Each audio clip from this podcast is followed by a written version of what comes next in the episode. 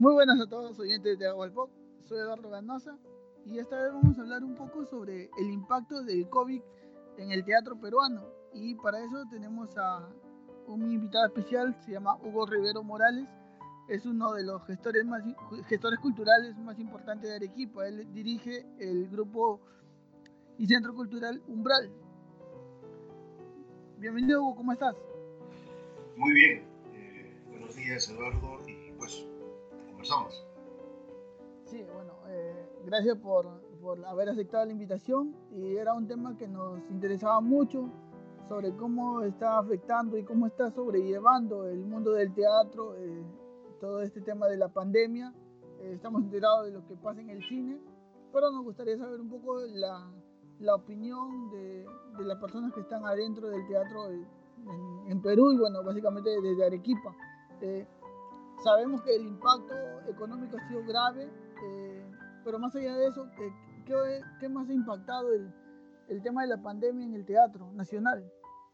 Bueno, hay un impacto artístico creativo fundamentalmente. ¿no? Eh, pasa que de, de encontrar siempre el espacio teatral como una herramienta, como un instrumento de comunicación, pasamos a, buscar otros instrumentos que nos permitan acercarnos al público a través de otras plataformas, otro tipo de, herramientas. Y, hay que ajustar la creatividad en función a eso porque el confinamiento fue progresivo. O sea, primero fue un mes, después otro mes, fue incrementándose y sorpresivamente nos fue eh, confinando de tal manera que eh, había que reaccionar en ese sentido creativo, ¿no? Ahora, el otro impacto pues es el económico. Es muy importante entender que, como en toda la sociedad peruana, el impacto económico en todos los aspectos ha sido muy, muy fuerte. Y en el teatro pues tiene varias, eh, muchas variables, ¿no?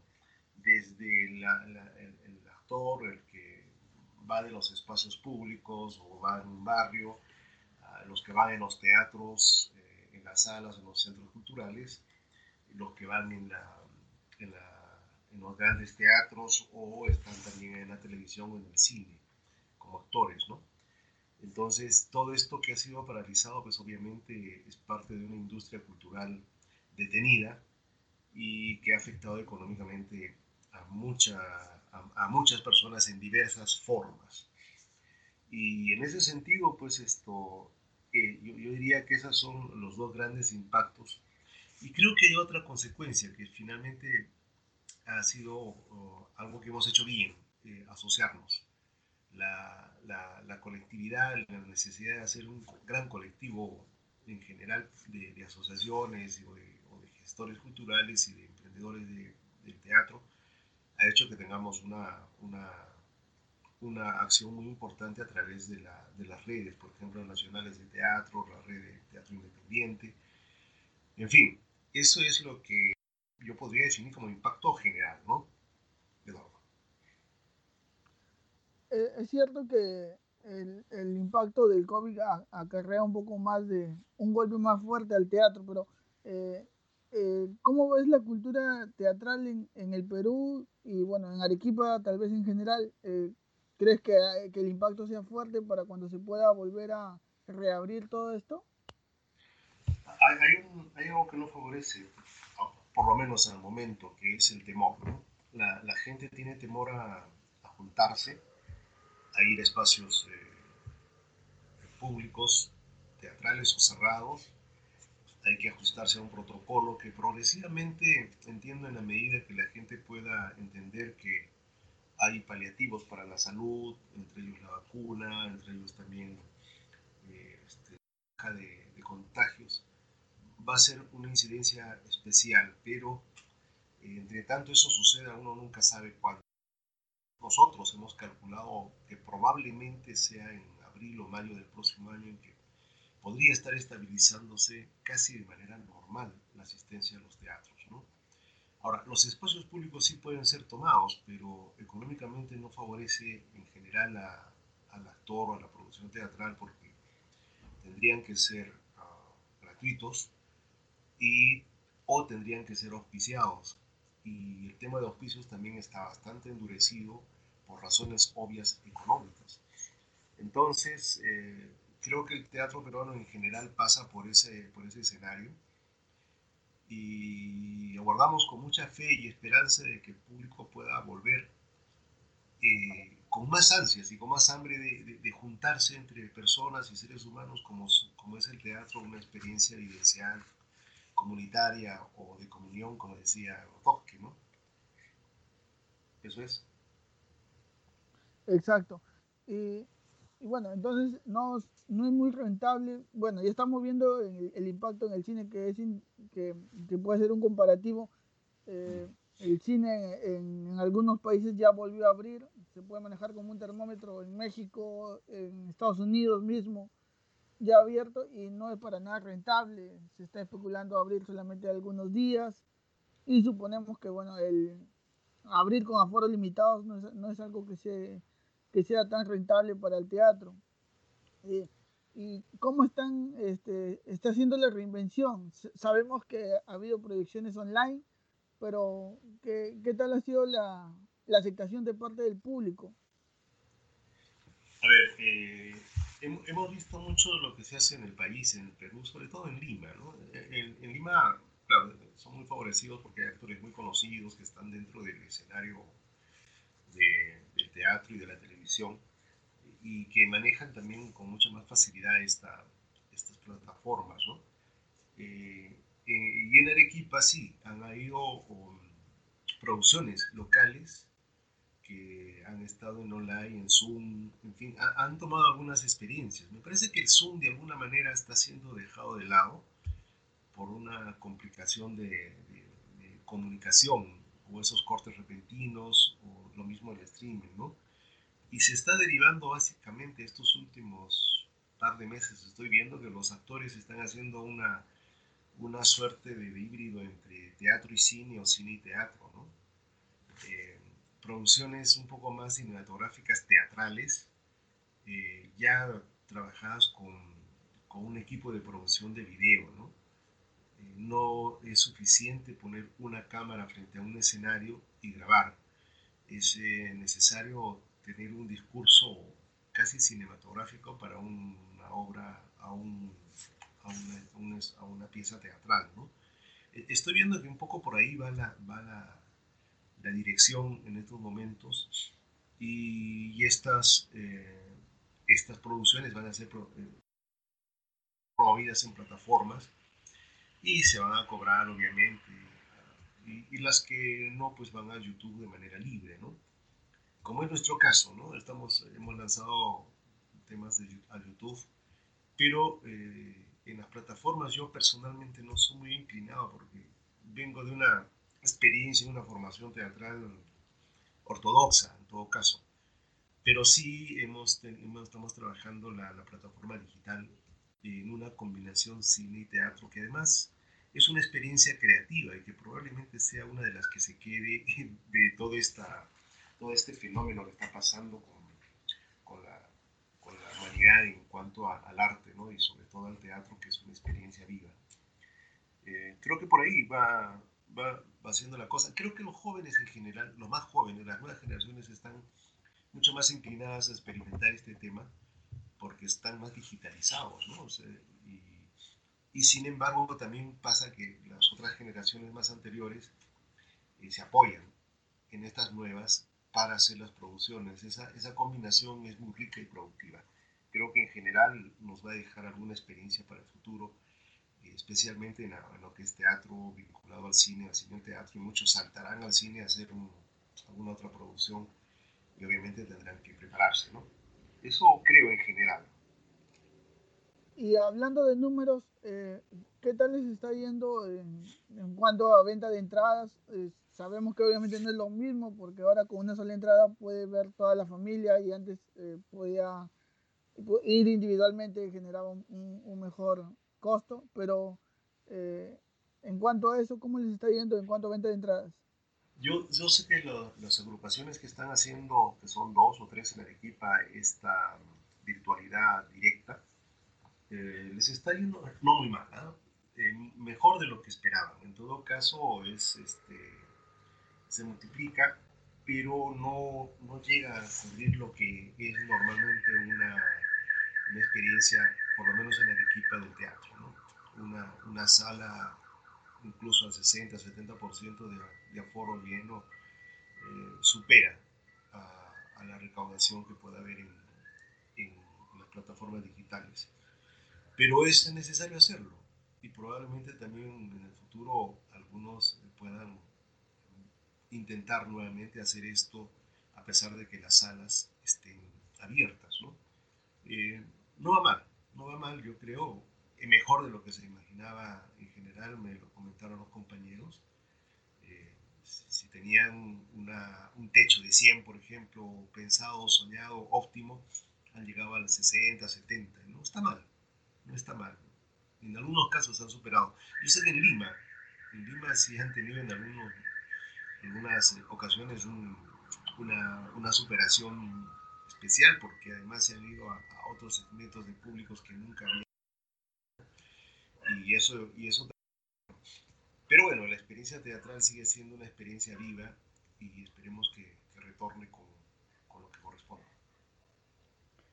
Eh, el hecho de que, de que el teatro era muy local y ahora hacerlo de manera, de, de manera virtual, eh, ¿crees que habrá otros mercados? Como por ejemplo, es, antes para era impensable ir a ver una obra de, de, teatro una persona que vive en Chiclayo y que no tiene los medios hasta Arequipa o Lima.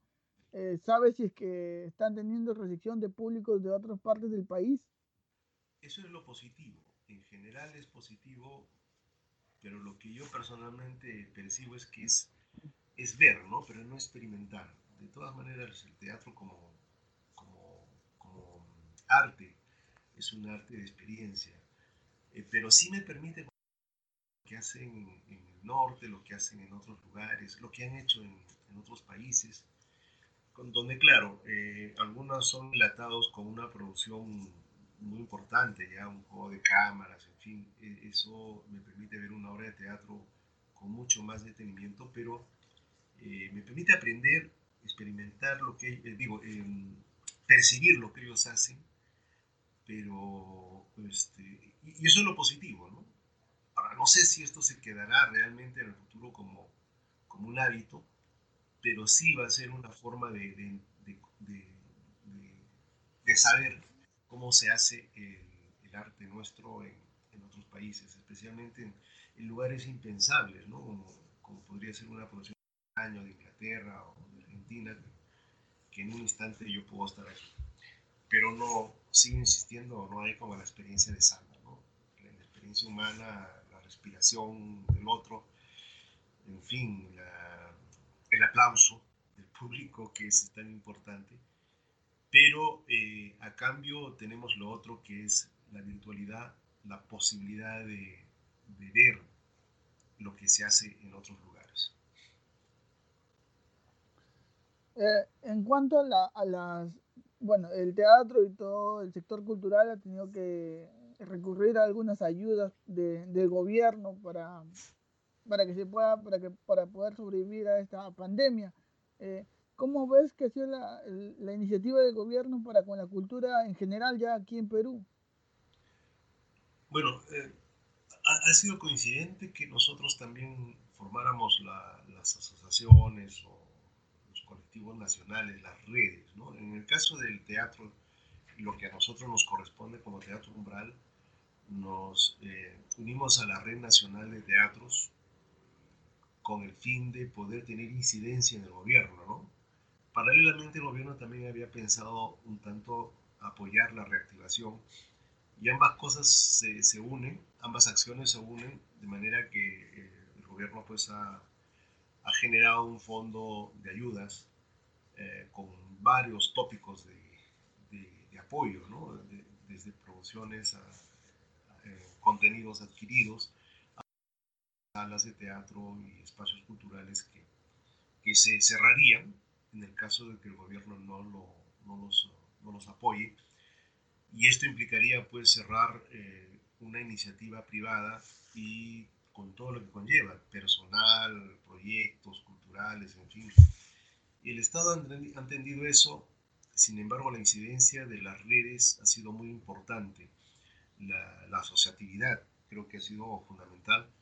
Y nosotros en lo que respecta a, las postulaciones que tenemos, hemos trabajado en la línea 2, que es la línea de, de sostenimiento de salas de teatro y espacios culturales. ¿no? Ahora bien, eh, eh, básicamente el apoyo del gobierno está en compra de contenidos. ¿no? no, no, es un, no es un bono, es una compra de contenidos. La, la gente que hace trabajo cultural y teatral produce, eh, musical también, artes escénicas en general, produce y el Estado le apoya en su producción. Bueno, hay una distribución de, de, los contenidos en diversos públicos. Sé que ha sido complicado para mucha gente poder este, elaborar los proyectos. Es, una, es, un, es un elemento tan, tan básico en el trabajo de la gestión cultural, pero que no estamos preparados en general para eso. Y hay mucha gente que ha protestado y ha sufrido con, elaborar proyectos. En fin, eso nos ha complicado la vida. Okay. Y y bueno, se supone que el plan para la vuelta es en el, en el 2021, comentabas en abril, que es lo que tienen ustedes estipulados. Pero ustedes tienen alguna información del gobierno o en algún plan, en alguna parte de la reactivación económica eh, está figurando el teatro porque eh, el cine, bueno, supongo que el cine y el teatro estaban previstos para octubre, que estamos pasando octubre y nunca, nunca se reactivó. Eh, pero ¿hay algún plan del gobierno que les indique que más o menos pueden abrir en abril? No, esa es mi percepción personal. Eh, creo que en realidad, eh, así abramos los teatros en enero o, diciembre o enero, la gente no va a ir mucho al teatro. Lo, lo percibo, lo siento como y la gente no va a tener la confianza hasta que podamos saber que realmente nos vamos a contagiar plenamente. Entonces, si el teatro siempre ha sido un lugar de refugio para ciertas personas en el sentido de que no es masivo, ahora pues este, si nosotros tenemos una sala de 100 espectadores y nos sentíamos muy satisfechos con el 70-80% de aforo cada vez que abríamos la sala, un aforo de 20% o 10% no va a ser muy rentable. Entonces, eh, calculamos que en abril o mayo ya la gente estaría yendo con más este, confianza a los espacios públicos. Sin embargo, el gobierno ya ha planteado la fase de reactivación para esta línea, que debería ser en octubre, noviembre, pero hay mucha cautela, como se ve, es en general los ejemplos de Europa nos hacen tener mucho más, más este, tacto en lo que hacemos para no caer en un nuevo confinamiento, que eso sí no lo soportaría ningún peruano. Sería muy, muy complicado para el país. Por lo tanto, ese cuidado es mutuo, es ir, ir a tienta, saber por dónde vamos, pero sí se está preparando los protocolos, ¿no?